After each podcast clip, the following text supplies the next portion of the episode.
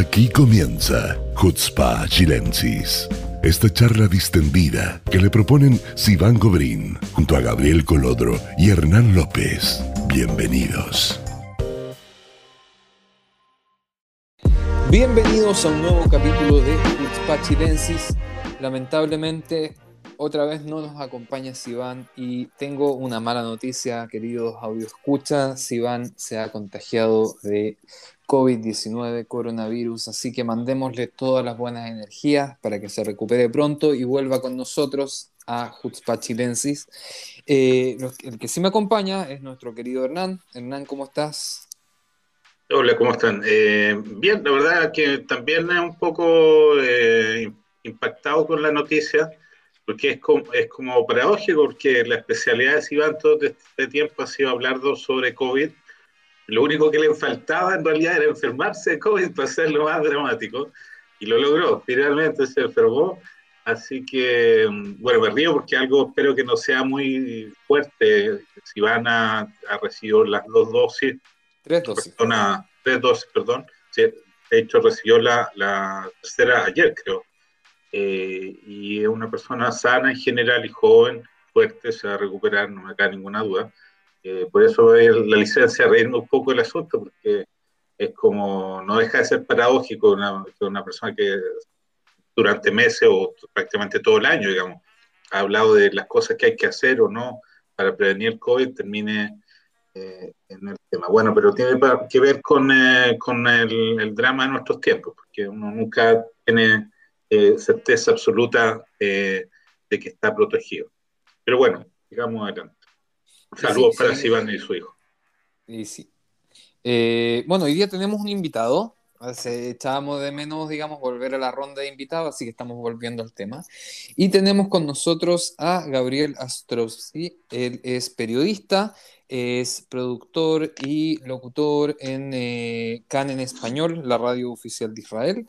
Eh, y hoy día nos acompaña a hablar un poco sobre medios en Israel, medios en español en Israel. Gaby, primero que todo, muchas gracias por acompañarnos. ¿Y cómo estás? ¿Qué nos cuentas? Hola Gaby, hola Hernán, gracias a ustedes por la invitación. Eh, es como una, como una evolución de gentilezas, ¿no? Siempre solemos contar contigo en nuestro programa como un invitado de lujo, así que es un honor que me hayas invitado para compartir esta emisión de ustedes. Así que acá estamos. Y déjenme saludar también, sumarme al saludo de Hernán a, a Y lo digo como alguien que también pasa mucho tiempo hablando de Corona delante del micrófono. Yo creo que lo que nos pasa a los que hablamos de Corona es que sabemos mucho de lo que hablamos, pero cuando lo tenemos que llevar a nuestra vida personal, nos agarra como ese miedo de si realmente estaremos diciendo lo correcto o no, o si sabremos cómo actuar. ¿No? Digo, yo generalmente soy el encargado de hablar de corona en mi programa y, cada vez que mis hijos tienen que o hacerse una dedicada o pasa algo, empiezo como a temblar, digo, pero soy padre, periodista, ¿no? Es como que nos agarra esa gran duda. Sí, bueno, ocurre eso. La verdad es que tengo que admitir que me siento un poquito amateur, así como yo presentándote a ti, porque me has presentado varias veces tú, entonces como que estoy acostumbrado a que, a que lo haga alguien profesionalmente, pero es un honor para mí hacerlo en, este, en esta instancia. Eh, y bueno, vamos a lo nuestro. A mí me gustaría saber, bueno, primero que todo, Gaby, tú eh, llegaste a Israel no hace mucho tiempo. Y no, y, no es fácil eh, entrar al mundo mediático en español en Israel. ¿Cómo, cómo fue ese, eh, digamos, cómo llegaste a tomar ese desafío, primero que todo? Y cuéntanos un poco eh, cómo, cómo se vive esa experiencia acá. Bueno, yo llegué hace un año exactamente, en julio del año pasado, de 2020, en, en, un país y en un mundo totalmente pandemizado, ¿no es cierto? Eh, en, una Argentina que dejé teniendo que trasladarme con un permiso para poder andar en la autopista y que si me paraba la policía eh, me creyera que me estaba yendo a vivir afuera del país y no que estaba cortando una cuarentena. Y llegué a un Israel con un Mengurión más que cerrado, que creo que éramos los maleteros, eh, la persona de la OLEI que generalmente está en Mengurión con el cartel de Brujima Baim y los que veníamos en el avión. No, habíamos no, no, no, había absolutamente nadie más. Eh, de ahí en adelante, todo es como una historia un poco mágica, ¿no? Porque, nada, eh, fue meterme, tratar de meterme en el medio, en un medio que para mí era como muy conocido, porque yo en Argentina eh, también trabajaba en medios de comunicación y en radio y en televisión durante 20, 25 años, eh, pero antes que eso tenía que adaptarme a un país y ver cómo iba a ser. No solamente adaptarme al país y a una nueva casa y a un colegio de los niños y demás, sino también, a partir de ese momento, ponerme a buscar trabajo de lo que yo quería eh, en, lo más profundo de mi ser poder conseguir. Eh, debo admitir que, además de perseverancia, tuve bastante suerte, porque la realidad, y vos, tú lo sabes bien, Gaby, eh, los medios de comunicación en español en Israel no abundan. No, no, no es lo mismo estar en, en un país de origen de habla hispana y salir a buscar trabajo en lo que uno sabe hacer que buscarlo, no iría a inventarlo, pero digo, de alguna manera hacer que el trabajo también te necesite a ti para, para que justifique que se siga agrandando el campo en, el, en, nuestro idioma, en definitiva. Eh, Gaby, ¿cómo llegaste, ¿cómo llegaste específicamente a Cannes? Porque Cannes es uno, como tú bien decías, de los pocos medios que hay, yo diría que es el más prestigioso. Eh, y, no, y me llama la atención que hayas llegado como Lejas directamente como productor eh, ¿Llegaste tú con, algún propósito, algún proyecto o ellos te invitaron? ¿Cómo fue la, relación de enamoramiento? Can, Can eh, para cuando yo empecé a buscar trabajo y empecé a, llamar por teléfono y a, empezar a tocar eh, contactos, o, o, no contactos, digo, a empezar a acercarme a, a cada persona que yo escuchaba al aire o que veía en algún programa de televisión, eh, para ese mismo momento Khan abrió una posición eh, porque una de las personas que estaba en el programa se iba. Eh, en ese momento Khan en español, que para quien no lo sepa, y ustedes lo contaban recién, Khan es el, el multimedio oficial que tiene Israel, que tiene su pata televisiva y su pata digital y su pata radial y dentro de, todas las estaciones de radio que tiene, tiene una dedicada íntegramente a idiomas. Eh, quiero decir, toda la programación, el 100% de la programación es en diferentes idiomas, de todos los idiomas que se hablan aquí en Israel. Entonces está la programación en español, en inglés, en amarit, en ruso, por supuesto. Eh, me olvido de algunos idiomas. Como decía, acá en español, el programa eh, propiamente dicho en español, tenía dos patas de conducción, eh, de las cuales uno, uno, se estaba yendo y entonces eh, la radio abría esta posición y apliqué para esa posición y apliqué, insisto, en una situación de pandemia. Quiero decir, yo, para que se den una idea, entré a la oficina de Cannes el día que empecé a trabajar todo el mes y medio, casi dos meses previos de entrevistas, de reuniones, todo fue por Zoom. a mí, Recursos Humanos me tomó una entrevista por Zoom, mi actual jefa me tomó una entrevista por Zoom, mi actual compañera me tomó eh, charlas por Zoom y, reuniones de, de, lo que iba a ser el equipo, todo por Zoom. Recién una vez que a mí la radio me confirmó el puesto, pude ingresar al edificio de la radio. O sea, eh, y lo cuento no, no, no solamente como una cosa anecdótica, digo, lo cuento como algo que eh, nunca nos hubiéramos imaginado que iba a ser normal, porque digo, todos hemos pasado por la, por la situación de, de, una búsqueda laboral, y por supuesto que la búsqueda laboral siempre es cara a cara, ¿no es cierto? Toda la, todo lo que es reunión. Pero bueno, es parte de lo que nos enseñó también el coronavirus, eh, creo yo, a lo largo de todo este año y medio. Eh, ¿En Argentina no estaban en esa situación de hacer el trabajo por Zoom? ¿Estaban todavía en el estado anterior, digamos, trabajando físicamente, presencialmente en la radio? Eh, no, no, yo creo que en Argentina, a ver, yo dejé Argentina muy poquito después de que comenzó toda la pandemia, unos tres meses después, menos de cuatro meses después. Eh, y la realidad es que tanto en Argentina como en Israel, como entiendo en varias partes del mundo, eh, los medios de comunicación fueron declarados como servicio esencial, por lo cual no pararon su función. Sí es cierto que dependió de cada país y en cada país dependió de cada grupo eh, multimedial eh, qué personas trabajaban, qué porcentaje de las personas trabajaban a distancia y cuáles no, y de qué manera cuidaban y rearmaban sus equipos. Eh, en, Argentina, al comienzo de la pandemia, había muy poca gente trabajando presencial. Se, se, estipulaba que de todas las personas que tenían aire delante de un micrófono, delante de una cámara, se iban turnando eh, día tras día y los equipos de producción se solían, eh, que, eran grandes, solían rotarse eh, o trabajar en lo que hoy conocemos como las burbujas, para que si le pasaba algo a uno, solamente afectara a su burbuja y no afectara a todo el equipo.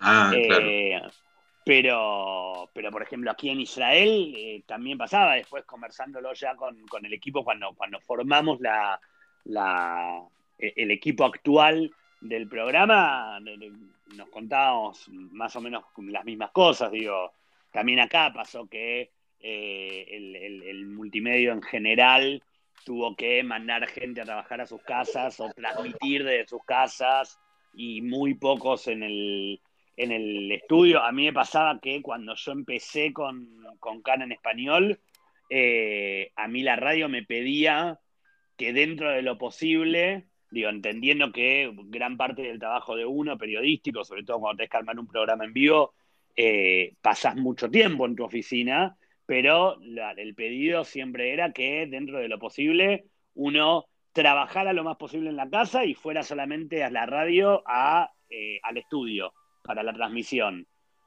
Si se podía, era ideal, si se podía menos, se comprendía, pero, pero bueno, nada, esa era la, bajada original en ese momento.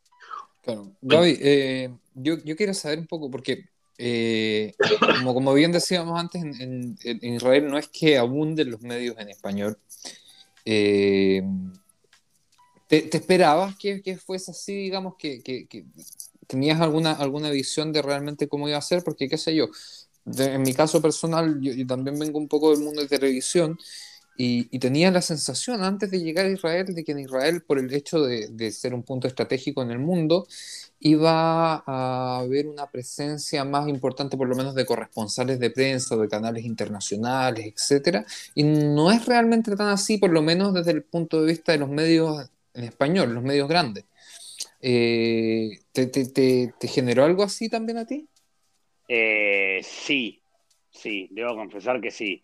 Yo vine a Israel sabiendo eh, que existían determinada cantidad de programas, tanto radiales como televisivos, eh, y que los programas televisivos, por supuesto, no, no, no figuran en, la grilla de los canales, de, los tres canales importantes que tiene, que tiene Israel, o de los tres canales principales, eh, sino que eran más canales más eh, o pequeños o, satélites a, lo que es la televisión, eh, ¿cómo decirlo? La televisión principal aquí en Israel eh, y que con la radio pasaba algo similar.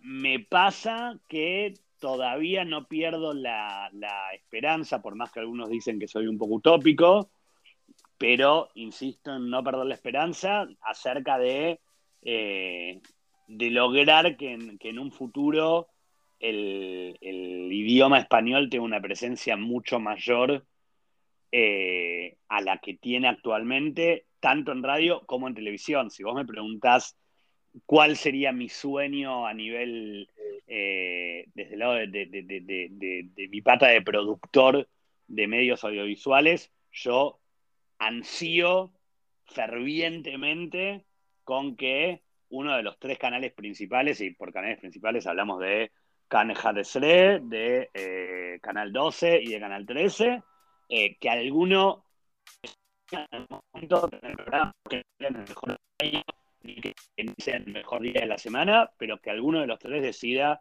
tener un programa de contenido eh, en, español. No necesariamente de noticias o de actualidad, o, depende de qué tipo de programa, digo. El formato después lo vemos. Primero dame el espacio y después el formato lo vemos, ¿no es cierto? Pero, aparte que a los israelíes les gusta mucho, ¿ah? a los israelíes les gusta mucho y muchos hablan español, así, no sé, bueno, una cosa que lo hemos mencionado antes, que, no sé, a mí me dio la impresión, y yo creo que habría gente que, por ejemplo, la gente rusa aprende español con las telenovelas muy, muy rápido. Total. Y, y entienden, es impresionante. Pero, Gaby, ¿tú crees que la gente, los hispanoparlantes en, en Israel, escuchan noticias en español o prefieren escucharla en hebreo? Eh, espero no equivocarme, pero te digo que el público hispanoparlante escucha noticias en español y si no escuchan noticias en español, yo estoy en un problema, básicamente, porque, porque me estaría faltando público, ¿no? A mí, a mí y a mis compañeros, ¿no es cierto? Pero sí, yo creo que eh, el público de habla hispana está un poco dividido. Tenés aquellas personas nuevas o no en el país que tienen poca base de hebreo y entonces quieren o necesitan eh, escuchar, estar informados y para eso necesitan escuchar una programación en su idioma natal y entonces por eso nos eligen. Eh, y digo nos eligen por CAN en español o por cualquiera de los programas de, los otros medios de comunicación que haya en Israel. Digo, no, no, no, no formo de esta manera una competencia. En definitiva, tampoco somos tantos como para eh, competir, ¿no? No, no, no. Creo que justamente la programación de idiomas en general en Israel no es un, no es un mercado competitivo desde ese sentido. Eh, no competitivo a nivel comercial, sino competitivo de que, de que genere el eh, te robo público para quedármelo yo en mi huerta, ¿verdad? Eh, pero como decía, por un lado creo que hay una porción de gente nueva o vieja que no entiende y necesita, y también hay una porción de gente nueva o vieja también que entiende el hebreo pero que de alguna manera escuchar noticias en su idioma lo retrotrae a su lugar de origen. Y entonces le da como una cuestión de eh, añoranza o, le mueve un poco la parte de, la, sensibilidad que todos tenemos y entonces disfruta mucho más. Así como también creo que hay otra, otra porción de gente que eh, entendiendo o no entendiendo, no tiene ganas de escuchar noticias en otro idioma que no sea el hebreo. Es que hay un tema del estilo de periodismo también, ¿ah?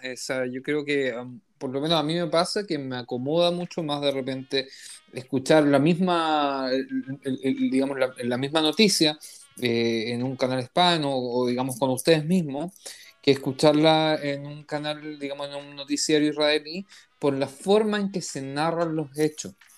Eh, hay, una cosa como muy particular israelí que si uno no está acostumbrado, a mí, a mí por lo menos me, dio esa sensación. Quizás tú como periodista tienes una lectura un poquito más mm. eh, real al respecto, no, no, me da esa sensación. De, alguna manera yo concuerdo con, contigo, Gaby, porque creo que Israel tiene como una manera de, los medios en Israel tienen una forma narrativa más eh, antigua, más de, del acartonamiento del conductor delante de la pantalla, leyendo un teleprompter y repitiendo sin cesar.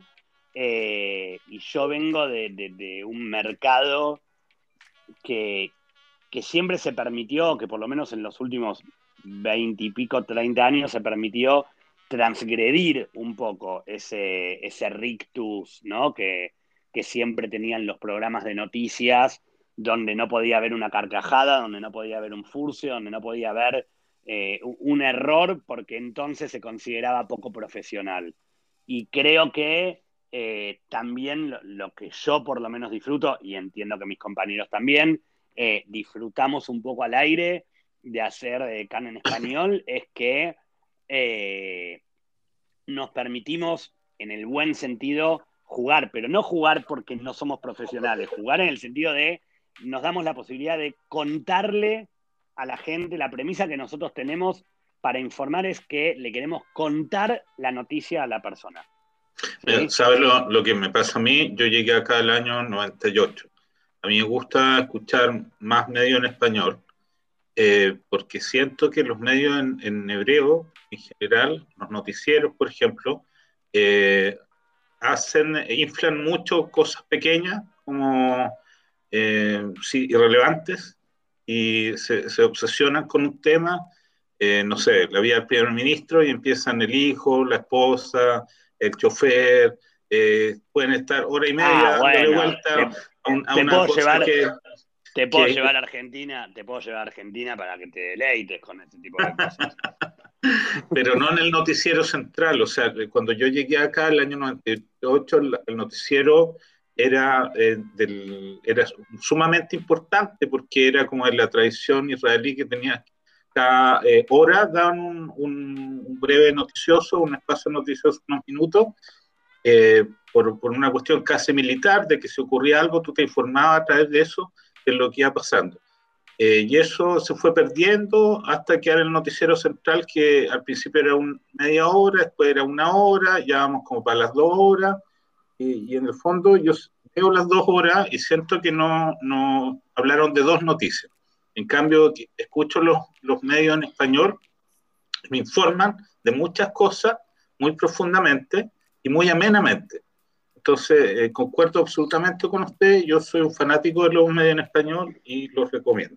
igual, gracias, pero perdón que te interrumpa, Hernán. Yo creo que esto que vos decís de, eh, de alguna manera, el circo de los, de los medios en, en hebreo, creo que no es un tema eh, que se circunscribe solamente a, los medios en, locales en Israel. Digo, creo que es una manera que, fue adoptando el mercado mundial, eh, tanto en televisión como en radio, y tanto en los programas de noticias como en los programas de actualidad, de meterse no solamente con la noticia principal, sino con todos los satélites de esa noticia o, con agrandar temas que no merecen ser agrandados, pero que se agrandan igual porque dan rating, porque de alguna manera creo a nivel mundial, insisto, no, no es algo que, se reduce solamente a Israel, creo que eh, todos los medios audiovisuales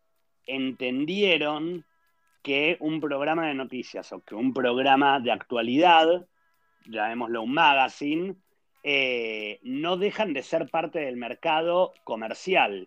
Entonces, compiten por un, eh, por un público, compiten por un target de rating, compiten por una torta publicitaria, compiten por, eh, por, temas económicos que competen a la grilla en general de cada canal o de cada radio, y entonces de alguna manera buscan, tienen, necesitan tener ese circo. ¿Qué nos pasa a los medios en español? O por lo menos, insisto, ¿qué nos pasa en CAN en español? Porque, eh, digo, si bien creo que no hay una competencia entre medios, diferencia porque, digo, yo puedo hablar de lo que pasa en el medio en el que yo trabajo. La premisa que tenemos nosotros es no engancharnos con ese tipo de circo. ¿Por qué? ratito porque nosotros entendemos que nuestro público es público que nos elige porque quiere o porque necesita eh, eh, escuchar la noticia en su idioma, pero quiere o necesita escuchar la noticia, no el circo alrededor de la noticia. Oye, eh, hay, una cosa escandalosa, me acuerdo con la manifestación esta de Balfour, los periodistas llegaban como dos horas antes de la manifestación y empezaban a transmitir, bueno, llegó un manifestante, se fue, llegó otro, vuelve, después hacían un contacto cada media hora, hacían la manifestación, llegaban cuatro personas, estaban los diez minutos, después se quedaban dos horas más viendo cómo llegaban eh, la policía o no llegaba, tuvieron a uno, cuatro horas viendo la manifestación. A ver, pero perdón, Hernán, eso es algo que pasa en todos lados, en, en todo el mundo, y de alguna manera, tal vez en defensa, por más que no necesiten de mi defensa, pero digo, en alguna defensa hacia los colegas periodistas o productores, eh, digo, si vos pensás que un noticiero tiene una o dos horas de, programa, de artística, y que además el canal no tiene un noticiero, tiene tres o cuatro emisiones de cada noticiero, ¿sí? Eh, si vos multiplicás la cantidad de minutos que, que, ese canal tiene que cubrir al aire, Y por supuesto que va a necesitar que el periodista llegue dos horas antes a Balfour y cuente cómo está vestido el bitajón de la puerta de la casa del primer ministro. ¿Entendés? Porque si no llega un momento que no tiene de qué hablar, y si no tiene de qué hablar, ¿cómo justificamos el móvil en ese lugar? Y si no ponemos el móvil en ese lugar, entonces no estamos haciendo un programa de noticias. ¿Se entiende? No es lo que nos pasa a nosotros, pero ¿por qué? Porque nosotros somos un programa dentro de una emisora de idiomas, que vuelvo a insistir, la gente elige el idioma porque lo quiero, porque lo necesita, no porque se tiró en su casa y prendió tal o cual canal de televisión sentado en su sillón frente al aparato. ¿Entienden? Eh, y, si además de eso yo concuerdo, de, yo eh, no concuerdo, yo llego a la, a la conclusión de que tengo una sola hora de emisión por día, y yo necesito irme a la noticia básica, no a cómo estaba vestido el bitajón de, Balfour.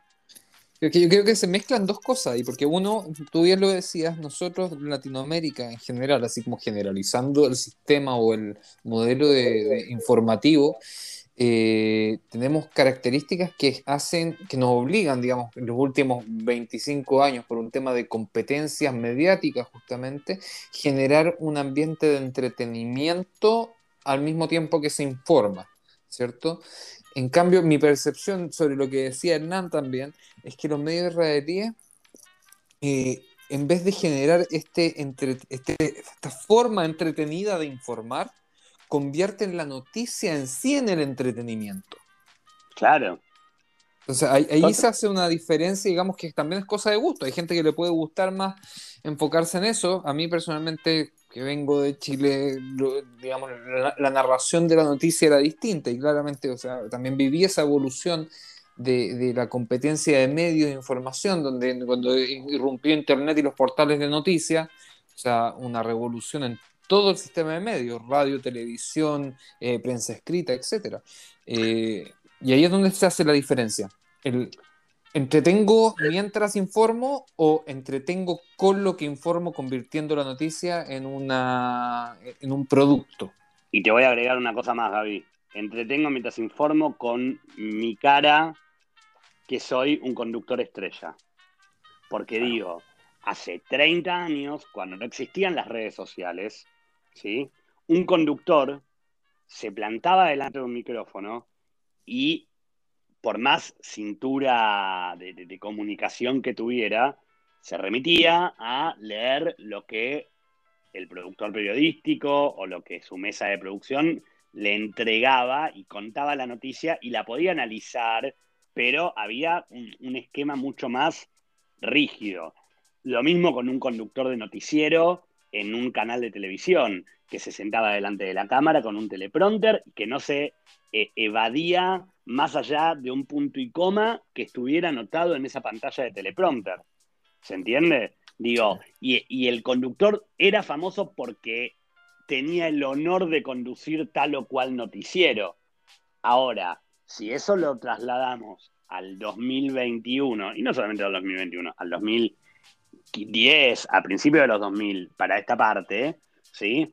Eh, donde un conductor además es una figura hiperpública, que todos los canales se, compiten por ver quién tiene el mejor conductor y el que mejor calle cobra y el que más seguidores tiene en Twitter o en Instagram o, o, el que más notas da para una revista del corazón durante todo el año, ¿sí? Y que además de eso ya se permite salirse del libreto, por llamarlo de alguna manera, porque digo, un conductor hoy, lo que se busca en un conductor de un noticiero no es solamente hoy, en, general, en, todo el mundo, no es solamente el, mero hecho de la persona que informa, sino de la persona que se busca también la persona que analiza. ¿Se entiende? Digo, hoy generalmente uno sigue a un conductor en, un prime time de televisión o de radio porque busca que un columnista lea la noticia y que ese conductor la analice, dé su opinión, forme la opinión. Es lo que le interesa a cada multimedio también. Claro.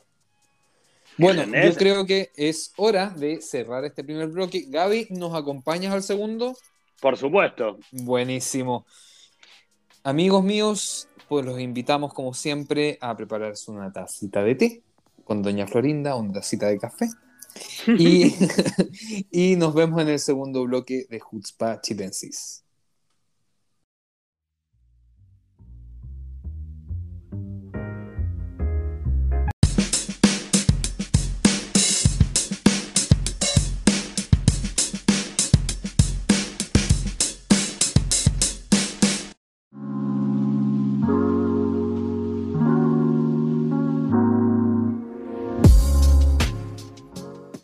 Bienvenidos de vuelta a Jutzpah Chilensis.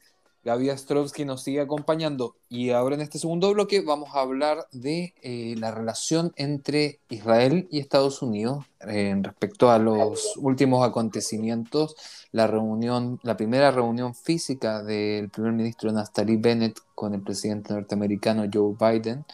Eh, la verdad es que han habido bastantes cosas de qué hablar. Eh, sobre, uno, el, manejo de las relaciones de este nuevo gobierno, a diferencia de lo que llevábamos ya 12 años acostumbrados, y eh, la, reacción de, Israel frente a todos los cambios que hay, eh, no solamente con respecto a Irán, sino que la posición de Estados Unidos en el mundo. Yo creo que para abrir un poco el, tema con, con, una opinión, yo creo que este gobierno de Biden, no sé si ustedes van a estar de acuerdo, tiene una postura mucho más, o al menos transmite una postura muy, eh, mucho más insegura en cuanto a cuáles van a ser sus decisiones que la que transmitía el gobierno de Obama en ese sentido. No sé si ustedes opinan lo mismo o lo contrario. Eh,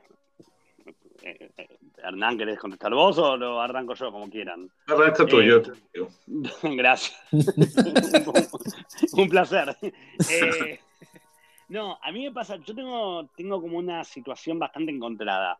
Eh, pero no, no, no por la relación Estados Unidos-Israel o por la reunión de Biden y Bennett.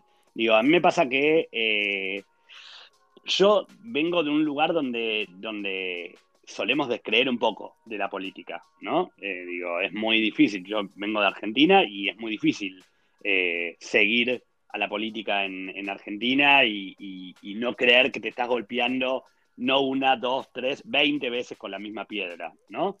Eh, y, me pasa que a uno y después de haber cumplido un año, todavía me cuesta, no, sé si es que me cuesta o tengo como muy idealizado lo que, eh, lo que, debe, lo que debe ocurrir en un país del, llamado primer mundo respecto de lo que son los países de América del Sur sobre todo, o, de otros países del, mundo, pero de América del Sur porque es lo que conozco. Eh, pero me pasa como que tengo esa situación en la que en la que siempre que creo que termino de entender algo, en realidad a los 10 minutos me, algo me hace pensar o algo me hace sentir que no entiendo nada. ¿No es cierto? claro, porque, y un poco lo hablaba fuera de micrófono, Gaby, es, tan dinámica la noticia en este país, es tan eh, móvil que de repente algo que diste al aire, una noticia que diste al aire a las 2 de la tarde, a las 3 se viejo. a, mí me pasa, me, perdón que me voy un minuto de libreto eh, con, respecto al tema puntual de Estados Unidos, pero digo, a nosotros nos pasa muchas veces que eh, nosotros vamos al aire a las 2 de la tarde. Y no me pregunten si por buena o mala suerte, generalmente el gabinete o, muchas reuniones, tanto en el gobierno anterior de Netanyahu como en este gobierno de Bennett, muchas cosas pasan a las 2 menos 10, a las 2 menos 5, a las 2 y cuarto, cuando estamos justo en el aire. Digo, desde el lado periodístico uno dice, buenísimo, tengo la primicia, y porque lo que está pasando lo estoy tirando en este momento, pero también por el otro lado me pasa que lo tiro en ese momento y que a las 3 de la tarde la noticia ya cambió. ¿Sí? No sé si es la misma situación respecto a eh, justamente esto sobre la relación Estados Unidos-Israel. Yo creo que yendo puntualmente a lo que fue el encuentro eh, Biden-Bennett, yo creo que fue un, encuentro bastante fructífero y un encuentro en el que eh, de alguna manera todos veíamos con, no sé si la palabra es recelo, pero con un poco, ni tampoco desconfianza, pero con un poco de, de, expectativa, de intriga de qué podía pasar, porque en definitiva tanto de, este, Israel no deja de ser un aliado 200% de los Estados Unidos y viceversa, pero bueno, Israel viene con en, una transición de gobierno, Estados Unidos también, eh, de alguna manera eh, es un gobierno que vuelve a plantear una situación, una relación con el programa nuclear con Irán, que eh, Israel estaba como muy tranquilo de que Estados Unidos, no, si seguía Trump, nunca lo iba a tocar. Entonces, como que de alguna manera se, marcaba en, los alrededores como una cuestión de intriga de qué iba a pasar. Y realmente creo que fue un encuentro para Israel muy bueno. ¿No? Eh, sí, incluso, incluso cuando en, su, en, el media hora antes el encuentro tambaleó, cuando eh, media hora antes de, que se de que se tuviera que producir, eh, apareció el atentado en, en, Kabul y entonces Biden tuvo que, suspender y entonces me lo imagino a Bennett diciendo ¿qué hacemos chicos? Nos vamos, nos quedamos, nos volvemos, ¿no? Digo, eh, con todo respeto, pero digo, es una situación fuera de lo común también para un primer ministro que viaja en su primera visita oficial a ver a su aliado número uno y de repente se cruce con esta situación como la que como la que ocurrió en Kabul. Creo igual que el haberse quedado estuvo bien, que la manera en que Biden después lo recibió a Bennett estuvo mucho más que bien. Digo, creo que, como resultado, por supuesto que siempre, y volvemos a lo, que, a lo primero que decíamos, ¿no? Uno no puede dejar de descreer de, de los políticos, sobre todo también por una cuestión de formación profesional, porque digo, nada, uno está para informar y el político está para hacer política. Eh, pero, ¿sabes? yo, creo que igual era relativamente previsible que la relación iba a ser cordial, porque eh, la relación entre los demócratas y, el y los gobiernos de Netanyahu no fue buena. Entonces, el, eh, el, cambio de gobierno era algo que ellos mismos, eh, no sé si propiciaron, sea exacta la palabra, pero lo, lo, vieron con buenos ojos desde el inicio, desde antes del inicio. Eh, sí, sí, yo creo, yo creo lo mismo. Lo que digo es que uno estaba con, con un cierto grado de expectativa, porque bueno, porque hasta que no, por más que uno crea que va a ocurrir algo, hasta que no ocurre, no lo tenés en concreto, ¿no es cierto? Digo, y, que, iba, que, que, la visita iba a transcurrir en un, en un carril de, cordialidad, de alguna manera se podía caer de maduro, pero creo que eh, sobrepasó las expectativas de esa cordialidad, creo yo. Tal vez me equivoco, pero digo, creo que, que, Biden, eh, no sé si se esforzó, pero bueno, tal vez sí, pero por, por, por demostrar que la relación es mucho mejor de lo que podría haberse esperado. Lo que pasa es que, en, mi opinión, el, el, ejercicio que implicó la coalición de gobierno israelí de, de alguna manera suavizar las posiciones extremas que conviven dentro de la coalición, eh, en temas, por ejemplo, como los asentamientos o cosas que son sensibles para los demócratas, hizo como el trabajo previo, valga la redundancia, a eh, este encuentro entre gobiernos, encuentro formal entre gobernantes, porque los temas calientes ya estaban eh, suavizados. Ahora, los demócratas siempre se han caracterizado en su en sus eh, administraciones en poner mucho relieve al tema de los derechos humanos. Eh, de ahí yo creo que más la pelota va, para el lado de los palestinos que para el lado de nosotros, porque ellos tienen el problema de que eh, llevan muchos años sin votaciones, que no haber cumplido sus compromisos con la comunidad internacional para hacer votaciones. Entonces, cualquier eh, iniciativa para reiniciar las conversaciones de paz va a pasar porque los palestinos regularizan su situación en términos de eh, democracia, entre comillas. Sí, eh, no te olvides, Hernán, no te olvides, Hernán, que los palestinos hace mucho que no tienen votaciones y que el conflicto de Hamas, entre otros, de, de con, con Israel, en el último conflicto, el guardián de los muros, se desató, entre otras cosas, luego de que las elecciones en la autoridad palestina fueron suspendidas. Digo, no es tampoco un, hecho anecdótico. Por supuesto que no fue el puntapié único, pero que también tuvo que ver. Totalmente. Eh, entonces, para los norteamericanos es muy importante, es como, como eh, una condición a priori que le van a exigir a los palestinos, como a nosotros nos van a exigir que congelemos la, la construcción en los asentamientos, eh, que de alguna manera u otra, por la conformación misma de la coalición, no sé si la van a congelar, pero obviamente no va a ser una de las cosas que el gobierno va a propiciar como estrategia en el, en el periodo cercano. Entonces, eh, me parecía que, que, por ese lado no iba a haber tanto problema. Quizás lo que, lo que me preocupaba más era el tema de Irán, que eso la verdad a mí no me quedó muy claro cómo vamos a convivir nuestras eh, necesidades eh, de seguridad con la estrategia geopolítica nueva de Estados Unidos de centrar su energía más en China que en el Medio Oriente. no sé cómo quedamos nosotros en ese ámbito yo, tampoco lo tengo, yo tampoco lo tengo muy claro, no sé Gaby, vos qué, qué, qué Mira, yo, hay, una frase, hay una frase que usó Biden en, eh, en, previo a la reunión, en esa, en esa como reunión en ese punto de prensa, eh, de discursos que dieron, eh, donde Biden dice, nuestro primer canal para tratar el tema iraní es el diálogo pero si el diálogo no resulta, tenemos otros medios. Total. Entonces, eso yo creo que si bien viniendo de la boca de un demócrata, pero eh, dice bastante. O sea, ¿cuáles son los otros medios? ¿Cómo desarmar esa, toda esa infraestructura nuclear? En, van a invadir, eh, no, van a invadir, no sé, van a cambiar a Irán por Afganistán no, no, no me queda mucho muy claro cómo van a llenar esa claro, porque Bennett también Bennett dice que ellos nunca, o sea, que Israel nunca va a eh, necesitar botas norteamericanas para defenderse.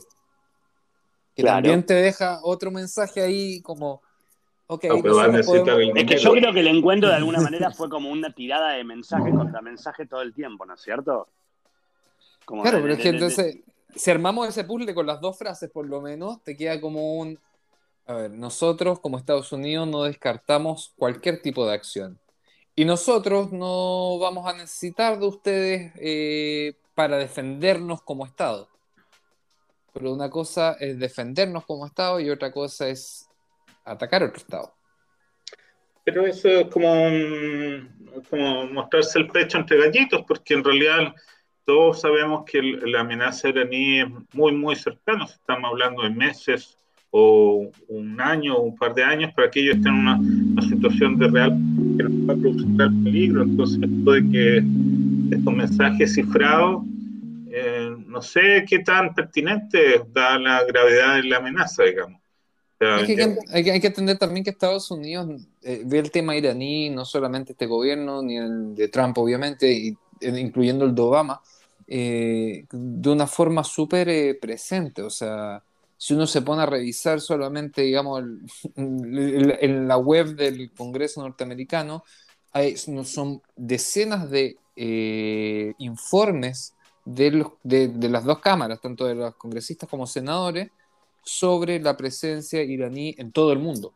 O sea, hay una dedicación a estudiar el tema iraní y la presencia de Irán como una influencia antiamericana en ese sentido, eh, que lleva ya bastantes años.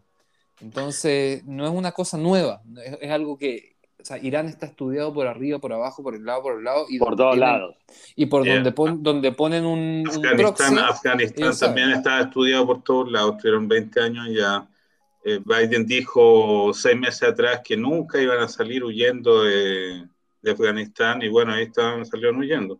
Entonces, no, no, no sé qué tanto podemos creer a, esa, a, ese, a ese mito que tú estás levantando sobre Estados Unidos. O sea, no tengo mis dudas.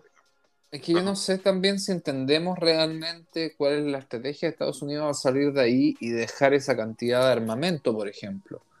O sea, hoy, día veía las cifras de la cantidad de armamentos y no solamente armas, sino que eh, desde tanques hasta helicópteros y aviones eh, a disposición. O sea, hasta, hasta videos de los talibanes entrando los hangares.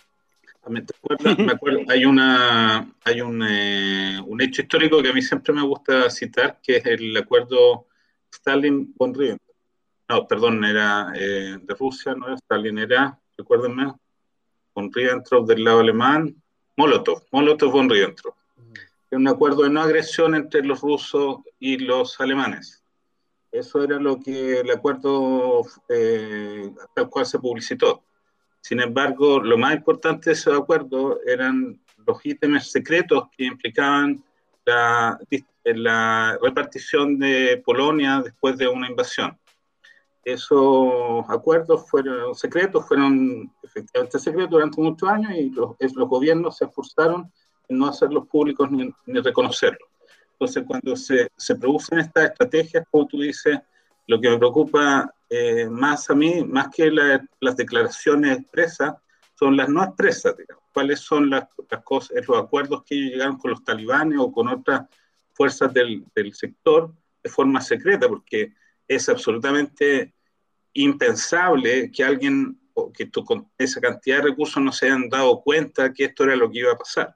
O sea, esto iba a pasar. O sea, si tú dejas ahí, eh, el, los talibanes avanzaron militarmente, no en un día, se demoraron mucho tiempo, se prepararon años.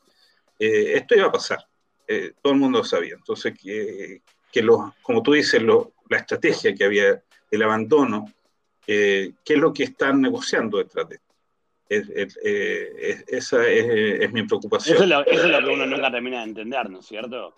Que, ¿Cuáles son las verdaderas estrategias? Claro, y que nunca vamos a terminar de saber, digamos, claro. por lo menos en nuestra vida, de repente mis hijos van a leer en, en los eh, libros de historia eh, lo que yo leí en los libros de historia del acuerdo Molotov-Ribbentrop, pero en, en nuestra día a día, digamos, saber si, si Estados Unidos realmente está siendo amigo a nosotros o no, o tiene alguna estrategia por detrás para, no sé, se van a repartir Israel entre China y Estados Unidos.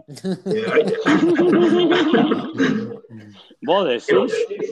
Que puede ser, digamos, si tú ves las inversiones, las inversiones que tiene, está haciendo China en Israel, y tú ves que Estados Unidos no dice nada respecto a eso, a mí eso, por ejemplo, me llama mucho la atención, porque se supone que ellos están en una guerra comercial y China está entrando potentemente en, el, en su mayor socio militar y comercial en el Medio Oriente y Estados Unidos no dice nada. Es como raro. Es como raro. O sea, en cualquier momento vamos a tener que aprender chino. Es que, ¿sabes que También yo creo que no se trata tanto de eso. Yo creo que eh, eh, estamos un poquito minimizando la estrategia israelí en ese sentido. O sea, hay que entender que si Israel, o sea, si China llega a compromisos importantes en materias económicas con nosotros, hay, un, hay vínculos que al acercarse a Irán, o quizás así como asumiéndolo desde la fantasía, quizás incluso cláusulas que tienen que ver con el apoyo de China a Irán, o la relación entre Irán y China en ese sentido. O sea, yo creo que Irán aquí es el punto que está manejando, querámoslo o no, para dónde Israel tira línea, en todo sentido. Entonces... No, pero, pero lo que era nuestro tema, digamos, eh, ¿cuál es la posición de Biden o su gobierno frente a Irán? A mí no me quedó claro para nada qué es lo que quiere hacer. ¿Entramos no, a la claro teoría? No. ¿Entramos a la teoría? Porque yo tengo una teoría. Pues yo, creo que, yo creo que Estados Unidos está enfrentando muchos adversarios al mismo tiempo. Eh, Irak sigue activo.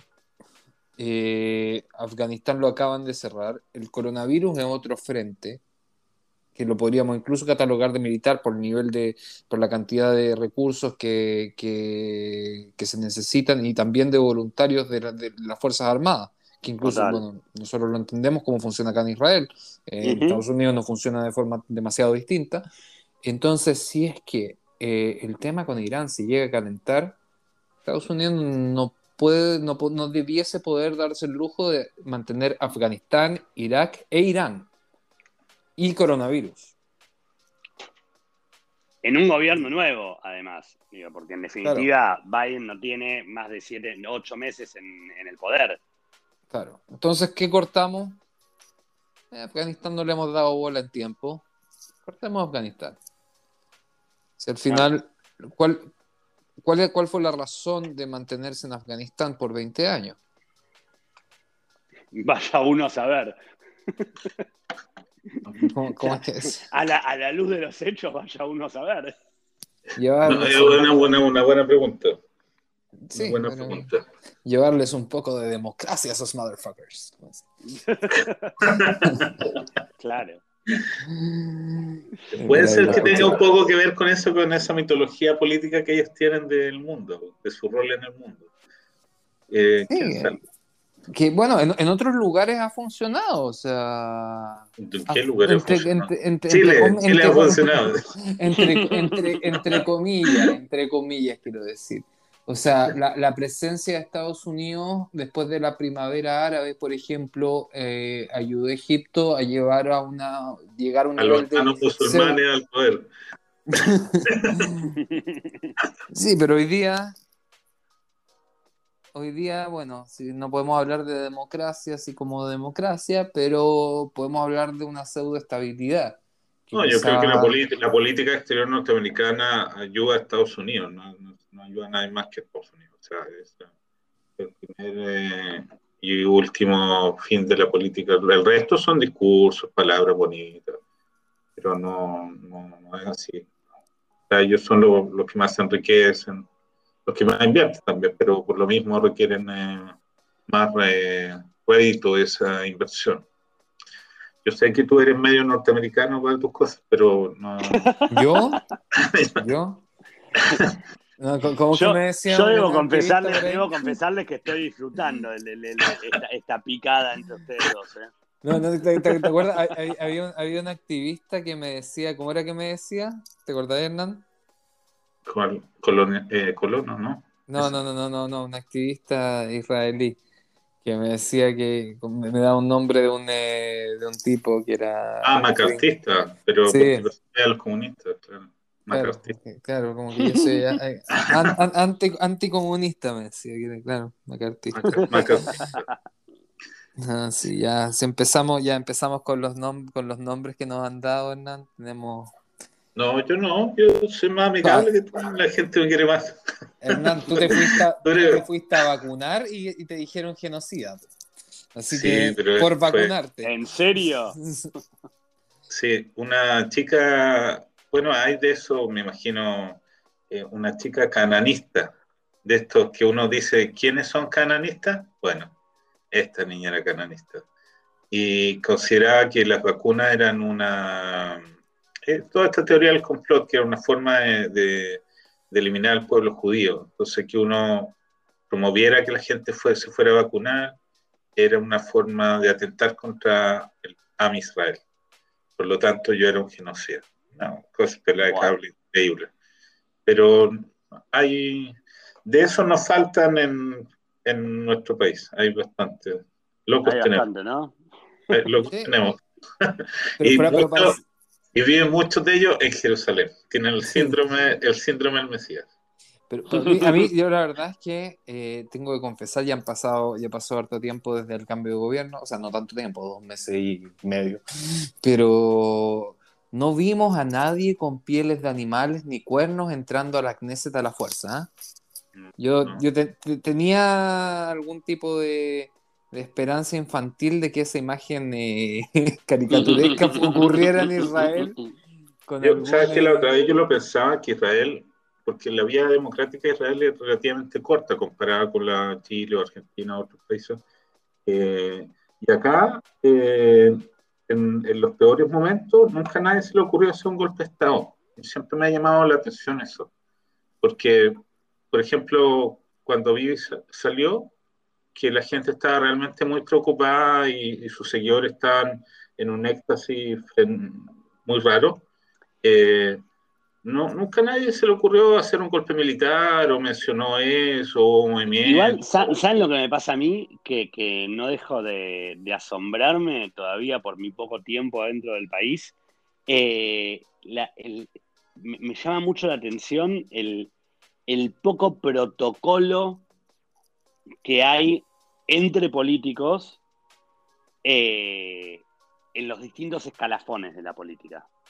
Quiero decir, a nadie se le hubiera ocurrido replicar la imagen de, Washington en la Knesset, como decías vos recién, Gaby, eh, y a nadie se le ocurrió hacer un golpe de Estado, pero digo, cuando se tienen que dar con gritos e insultos y lo que venga adentro de la Knesset, no hay cargo de primer ministro, no hay cargo de Javier Knesset, no hay cargo alguno que suba o baje el, nivel protocolar. Digo, se tienen que dar con todo y se dan con todo. Y no es que vengo de un país en el cual no se dan, pero como que todavía existe en, en Argentina y en varios otros países como esa pacatería de que el presidente o el primer ministro en este caso está como en un puesto más elevado, ¿no? De, de, de, de, intocable, inalcanzable. Al, que, no se le puede gritar ni se le puede levantar la voz solo por el hecho de ser la figura número uno. Acá el que le tiene que insultar a Bennett lo insulta y el que le tuvo que insultar es tu derecho, es tu derecho. Es tu derecho, totalmente. Es tu derecho, tu derecho putear al primer ministro.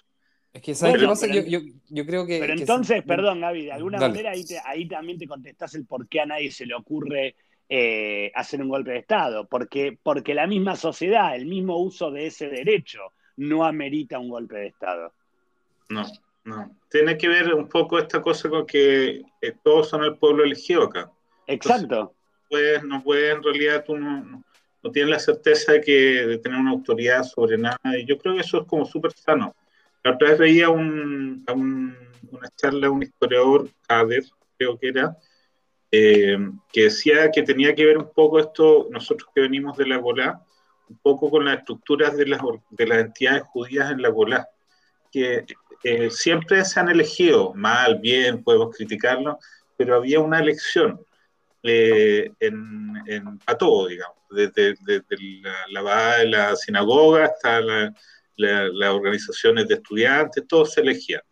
incluso en los peores momentos de las dictaduras en Chile o en, o en Argentina o en otros lugares, las comunidades judías elegían a su gente. Y, y, y Israel, como una extensión natural de la, de las comunidades judías es, realmente un, país bien democrático, o sea, donde eh, todo el mundo tiene voz y, la usa, digamos, no es solo que él y la usa harto. totalmente, vaya que la usan. Claro. sí, eh, sí, sí, por supuesto. Eh, bueno, dejamos a Biden. Sí. Dejemos, dejamos, a Biden votado, pero. Pero yo creo que yo creo que Gaby tiene que volver, ¿ah? lo vamos a volver a invitar. Sí, sí, sí, absolutamente. Por supuesto, cuando quiera. Va a tener, va a tener que conseguir un auspiciador para que podamos hacer estoy, muchachos. Por supuesto. Bueno, entonces nos despedimos por hoy. Eh, ha sido un honor conversar con Gaby. Y... Realmente un gusto, muy simpático. Muy simpático. Lo mismo digo, lo mismo Así que un, placer conversar con ustedes. pasamos el dato, pasamos el dato. Por favor, Gabriel domingos, por, favor, domingos. Domingos a jueves, de 2 a 3 de la tarde, hora Israel. Para quienes están en, aquí adentro de Israel, nos pueden escuchar en la radio en el 100.3 o 101.3 FM. Y quienes están afuera de Israel, eh, tomando como base el horario israelí de 2 a 3 de la tarde, depende de sus usos horarios. Nos pueden escuchar en vivo entrando en internet en www.can.org.il.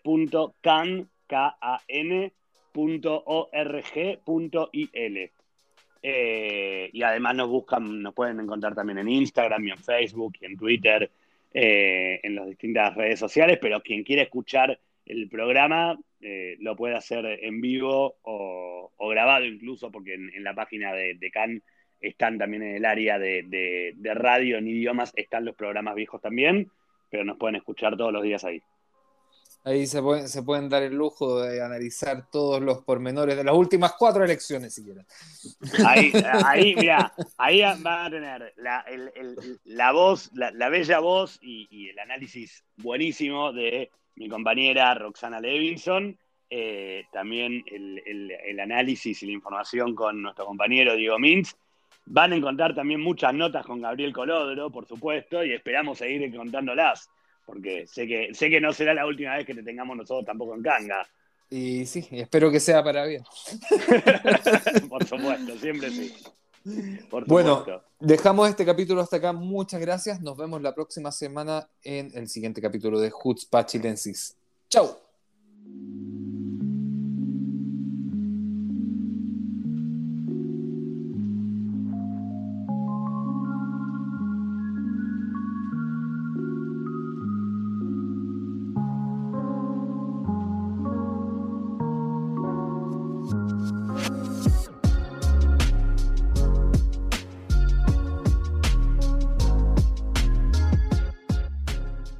Pasó bien? ¿Le interesó lo abordado? Si es así, lo esperamos la semana que viene, en este mismo horario y lugar. Jutzpa Chilensis.